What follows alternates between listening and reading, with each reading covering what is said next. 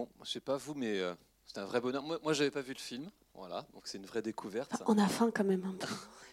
On a faim dès les premières images, en fait, c'est ça qui est redoutable. Un, voilà, un vrai, un vrai petit bonheur. Euh, Puis la, la, vraie cuisine, quoi, la convivialité, le partage, c'est ça la, la, vraie cuisine. Oui, puis le sens, euh, tout le sens qui va avec, les, les personnalités, les personnages, bref, plein de, plein de belles choses. Comme je vous l'ai dit tout à l'heure, on, on, a un petit peu de temps pour échanger. Euh, une première question que j'ai envie de vous poser, Bérangère, c'est à quel sentiment, à quelles impressions vous renvoie ce film que vous, vous aviez déjà vu euh... Oui, à la sortie il y a longtemps. Euh... Oui, moi j'ai tout de suite pensé à papa. Elle m'a fait assez penser à papa, enfin, en tout cas le, personnage du film. Je ne sais pas si Hortense Laborie était comme ça, mais voilà, le, partage, envie de que les gens passent du bon temps en, en, mangeant, quoi, pas des fioritures, vraiment quelque chose de vrai. Et, euh, et c'est vrai que ça fait vraiment partie de notre euh, ADN familial, mais aussi de la société, d'être authentique, convivial. Voilà. Ouais. La recherche d'authenticité des produits. Euh, sur lesquels elle ne, elle, elle ne, lâche rien. C'est ça. Elle ne Parce que voilà, je pense que le fin mot de l'histoire, c'est que pour un cuisinier, euh, si vous n'avez pas de bons artisans, de bons produits, il n'y a pas de bonne cuisine. Quoi. Et moi, mon père, il s'est battu toute sa vie pour mettre en avant effectivement les producteurs qui cravachent quand même euh, à la tâche. Hein, ça peut être ingrat parfois. Et lui disait toujours sans une bonne carotte, t'es rien, tu peux pas faire un bon plat. Et c'est voilà, le film est vraiment dans un très bon esprit. Ce sujet-là.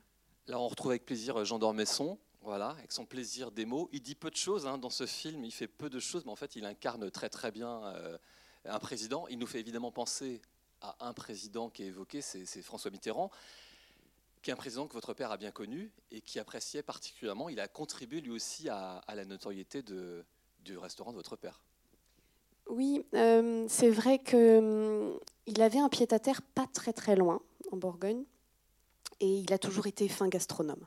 Il a toujours aimé, énormément, énormément aimé manger, et euh, il venait souvent euh, voir papa, effectivement. Et euh, il avait toujours une salle à part. Il voulait dîner euh, à part, mais il venait très souvent. Il aimait beaucoup les classiques de mon père, les jambonnettes de grenouille. Et je vais vous raconter une petite histoire, puisqu'on est en petit comité. un jour, papa avait réussi à se procurer des ortolans.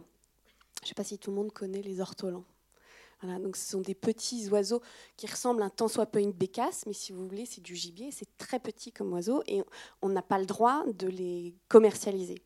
Donc papa en a eu, et il les a offerts au président. Et ça se prépare d'une manière très particulière, c'est-à-dire que c'est cuit à, chaleur très forte dans un, dans un petit caclon, et vous mangez tout. Bien sûr, c'est plumé, vidé, etc. Mais vous mangez tout tellement c'est croquant, croustillant.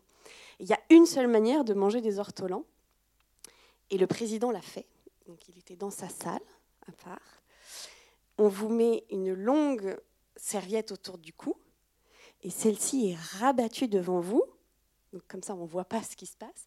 Et là, vous êtes là et vous sucez l'ortolan, vous le croquez de partout. En fait, voilà, c'est vraiment vous, sucez et vous mangez à même, à même, à même les doigts. Et le, voilà, donc le, président s'est prêté au jeu et il a adoré ça. Alors, on imagine l'effervescence que ça doit générer avec l'avenue d'un président. Ici, on voit tout le, alors évidemment jusqu'à l'excès, euh, tout le protocole et toute la chaîne protocolaire que ça entraîne dans, dans des cuisines comme celle de l'Élysée. Euh, ce film nous parle aussi de la portée euh, quelque part diplomatique de la cuisine, de l'importance qu'à l'Élysée et ailleurs on accorde euh, à la cuisine pour bah, représenter, incarner ce qu'est la gastronomie française. Ce ouais. la gastronomie française, voilà. Oui. Et c'est là où ça rejoint quand même le travail que vous menez euh, à Saulieu depuis, mmh. euh, depuis des décennies. Mmh. C'est euh, faire de la gastronomie, de la cuisine, de votre cuisine, un étendard, un, quelque chose qui, euh, qui voyage, qui parle de, de votre région. Mmh. Est-ce que, donc 30 ans, 40 ans après la, la prise de fonction de, de votre père, mmh. c'est euh, les mêmes exigences, exactement les mêmes codes qui, euh, qui régissent la manière dont on pense euh, la, la, la, cuisine, en tout cas dans ce qu'elle est, euh, intrinsèquement. Et on parlera de communication après, mais dans la manière de cuisiner, est-ce que les, les, mêmes codes euh, régissent la façon de travailler? Non, parce qu'il y a de nouvelles techniques, il y a de nouvelles attentes des, des clients. mais je voudrais quand même revenir sur le sujet de voilà l'aspect rayonnement de la destination France grâce à la gastronomie française, c'est une réalité. Et c'est pas pour rien que le repas gastronomique à la française a été classé au patrimoine mondial de l'UNESCO. C'est une réelle spécificité de notre pays euh, qui remonte à, des années et des années. Il n'y a qu'en France qu'on a ce rituel deux fois par jour de se mettre à table en compagnie et de, et de, de faire tout ce magnifique déroulé d'entrée, plat, dessert, accompagné de vin, le fromage. C'est vraiment une spécificité française. Alors, cette spécificité, précisément, elle, elle n'a pas changé. C'est-à-dire ce côté ritualisé, c'est encore ce que vous réussissez à vendre aux clients qui euh, oui. Vous connaissent peut-être déjà et ceux qui ne vous connaissent pas encore Oui, oui, dans nos restaurants, bien entendu. Euh, voilà, après, les, les, les, techniques changent, mais euh, néanmoins, le, voilà, la gastronomie française reste ce qu'elle est et continuera de rayonner très longtemps, j'espère. Oui. Donc on le fait, oui, dans bien sûr notre, euh, notre maison historique de Saulieu en Bourgogne et nos autres établissements. On a un restaurant une étoile Michelin à Paris, un restaurant une étoile Michelin à Beaune, un restaurant une étoile Michelin à Dijon et puis donc le restaurant deux étoiles à Saulieu et puis les nouvelles ouvertures en cours. J'aurais pu le préciser tout à l'heure, effectivement, c'est une, une, vraie entreprise, hein, la Maison L'Oiseau, c'est 160, 150, collaborateurs. Collaborateurs répartis donc sur plusieurs établissements. Oui. Le fief, le cœur historique, ça reste bien Saulieu, donc le Morvan, la Côte d'Or, la Bourgogne. Qu'est-ce qui permet de, de, promouvoir votre marque? Il y a l'histoire, d'accord? Mais c'est encore, encore tout ça, c'est encore euh, la Bourgogne, la Côte d'Or, le nom l'oiseau. Qu'est-ce qui fait que l'on vient ou que l'on revient euh, chez vous Quand on vient chez nous, on vit une expérience. On vit une expérience qu'on a nulle part ailleurs.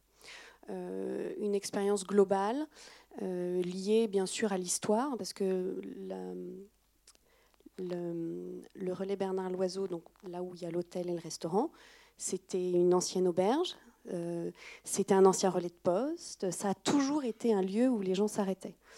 Euh, nous avons d'ailleurs fait classer la salle du petit déjeuner, monument historique, elle date de 1904. Donc voilà, on vit vraiment une expérience intégrale, que ce soit dès le moment de l'arrivée où la, personne prend vos bagages, elle le fait avec l'esprit Bernard Loiseau. Et, ça, on le retrouve nulle part ailleurs. Euh, chez nos autres collègues, on ne trouvera pas.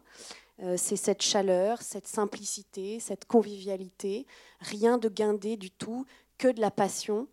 Et, euh, on vit un moment, un moment coupé de tout. Et c'est vrai que la Bourgogne aussi participe à cette expérience. C'est-à-dire que quand on vient chez nous, on ne vient pas uniquement passer une expérience Bernard Loiseau, mais on vient aussi croquer la Bourgogne. Et c'est vrai que euh, nous nous sommes construits et ancrés en Bourgogne. Nous respirons la Bourgogne. Euh, on met du terroir bourguignon dans tout ce qu'on fait, euh, que ce soit nos plats, que ce soit jusqu'aux cosmétiques, puisque nous avons ouvert un, nouveau spa l'année dernière qui a été élu meilleur spa de France par le magazine Gala en 2019. Et nous avons créé des cosmétiques au cassis, de la variété noire de Bourgogne. Pour une raison très simple, c'est déjà, on veut justement faire participer le client de cette expérience purement bourguignonne et que aussi le cassis noir de Bourgogne a des euh, capacités euh, antioxydantes excellentes.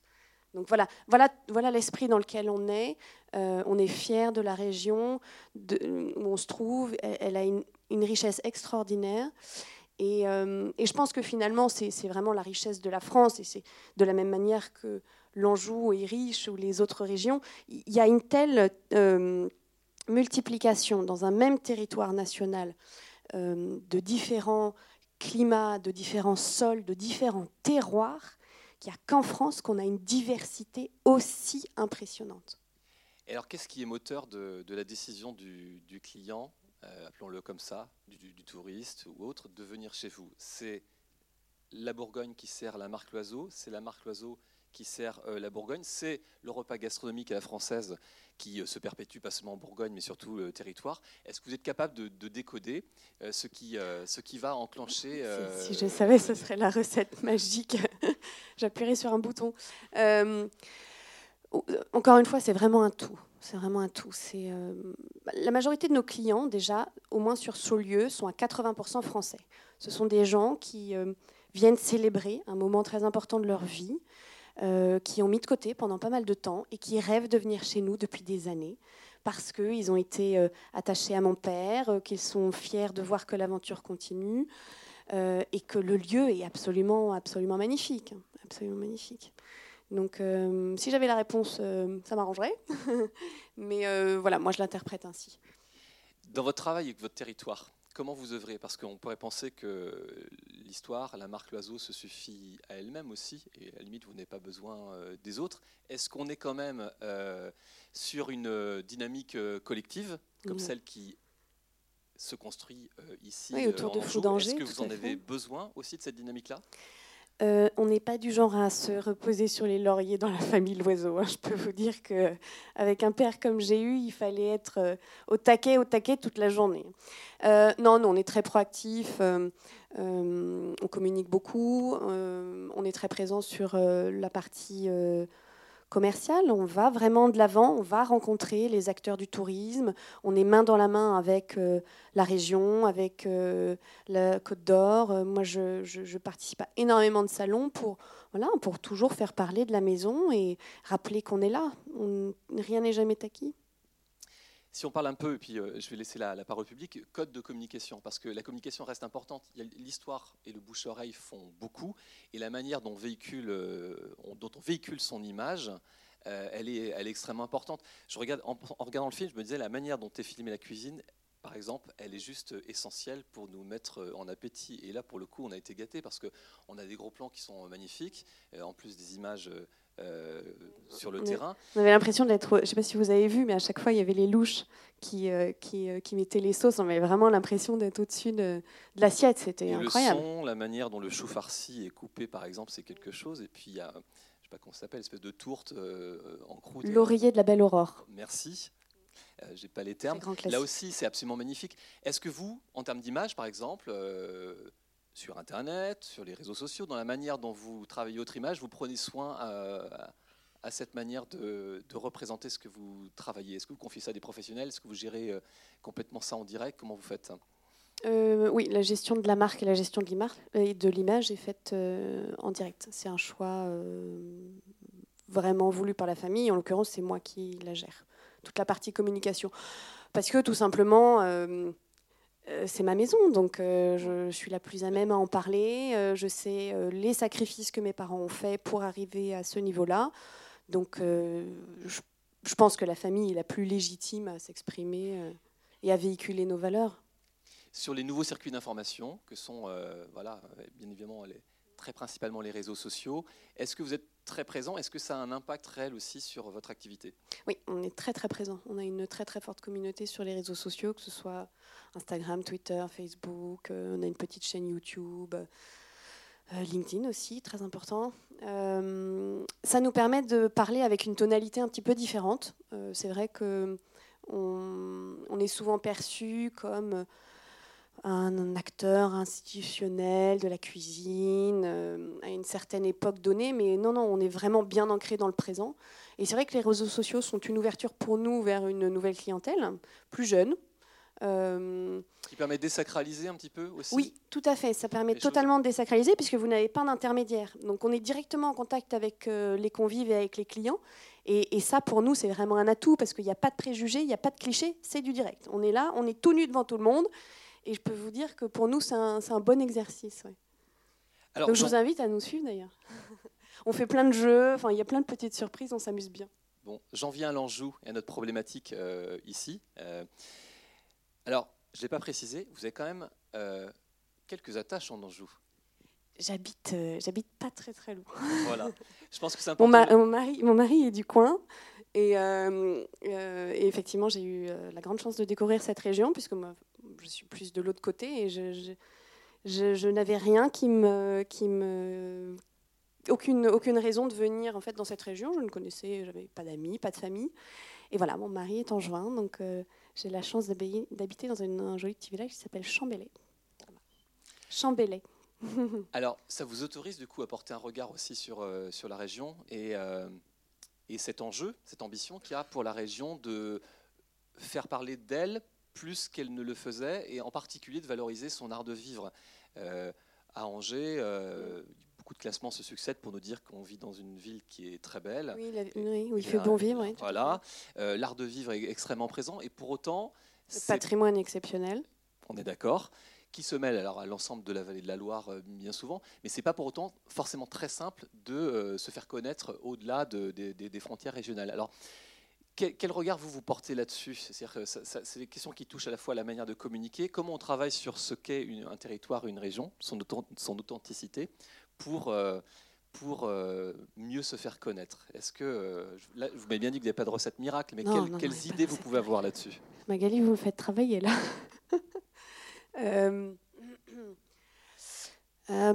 bon, évidemment, il faut identifier les points différenciants des autres régions, j'imagine, mais je pense que vous en avez un, et euh, cela n'engage, euh, que moi, c'est que vous avez quand même un climat absolument extraordinaire. Euh, la douceur angevine, euh, c'est pas des paroles en l'air. Hein. Moi, là, ça fait des semaines que j'ai 10 cm de neige, voire plus en Bourgogne.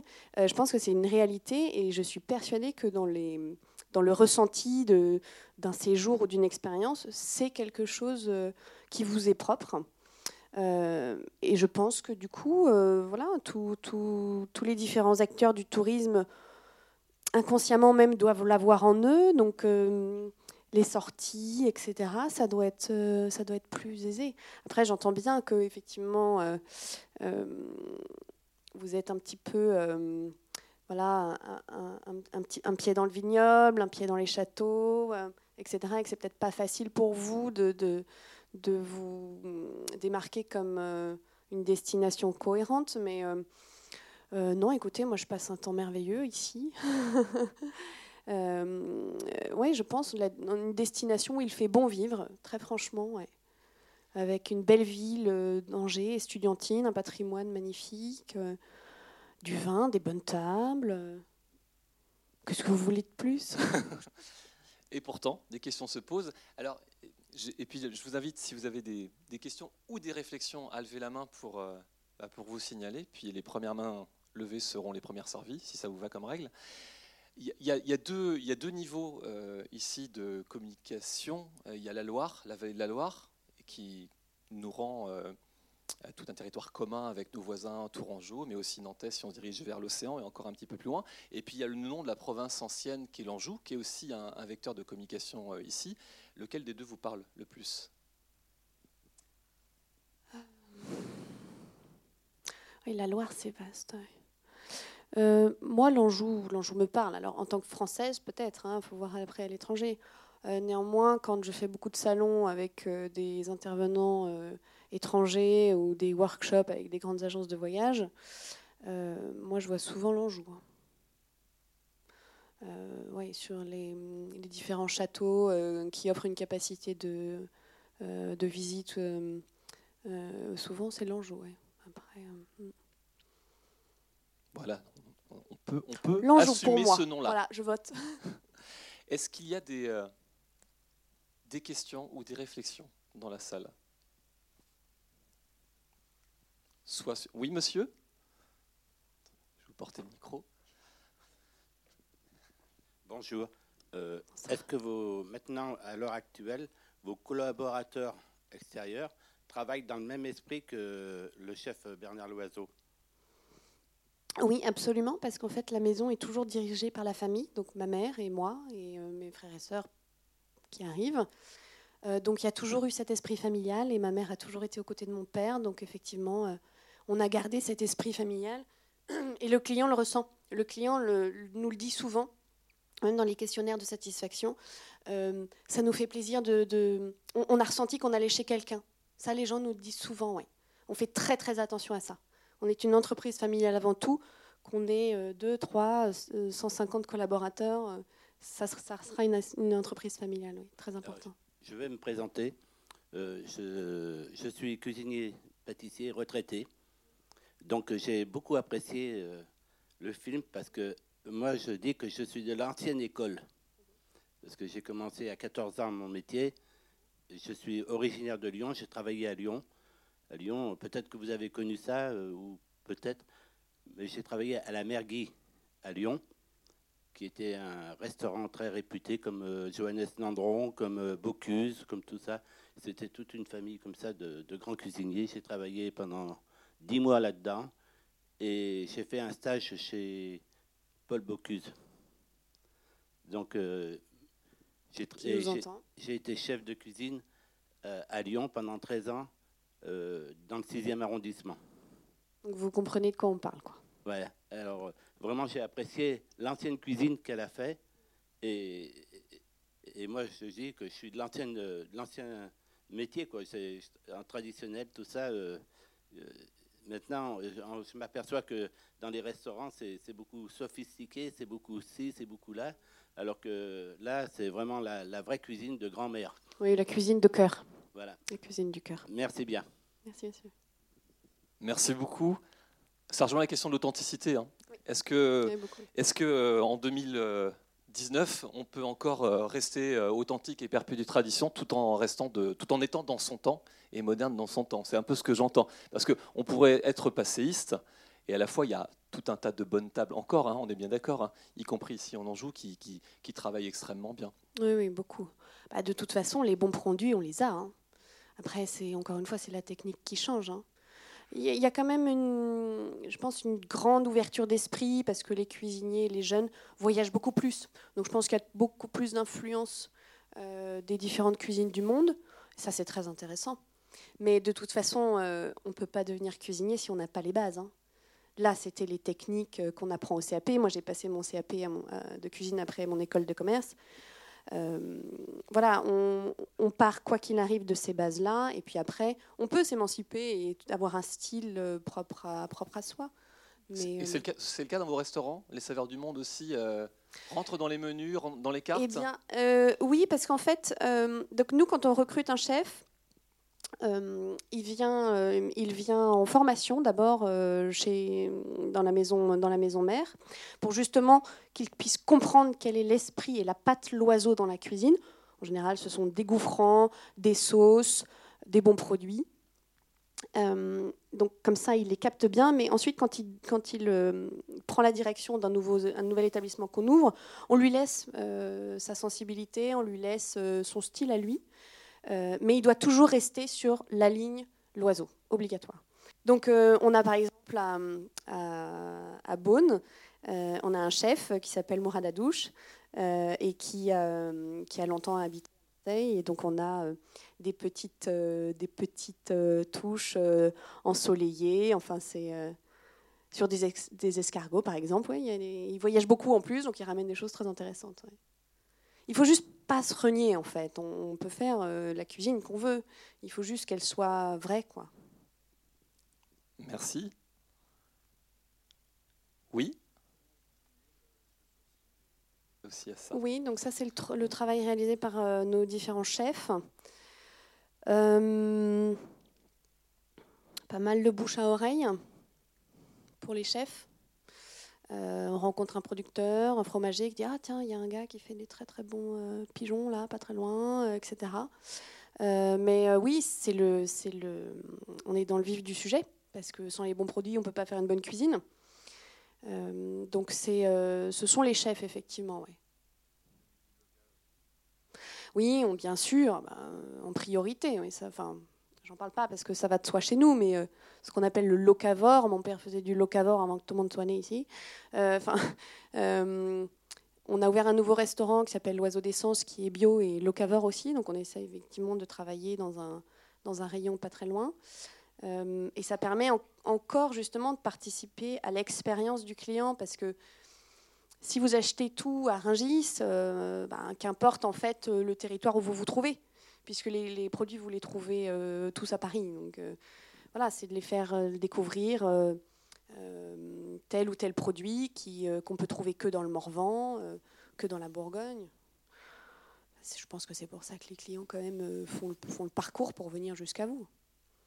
Et, vous communiquez aussi sur vos fournisseurs de fait ou pas? Oui, oui, oui. On a de belles histoires d'ailleurs de fournisseurs, notamment Alain Desboudards qui s'est lancé dans la, dans la noisette et euh, qui un jour est venu voir mon père et lui a dit euh, Monsieur l'oiseau, euh, il lui a amené sa cagette et il dit Monsieur l'oiseau, c'est les meilleures noisettes du monde. mon père le regarde, il goûte, et puis il dit ouais.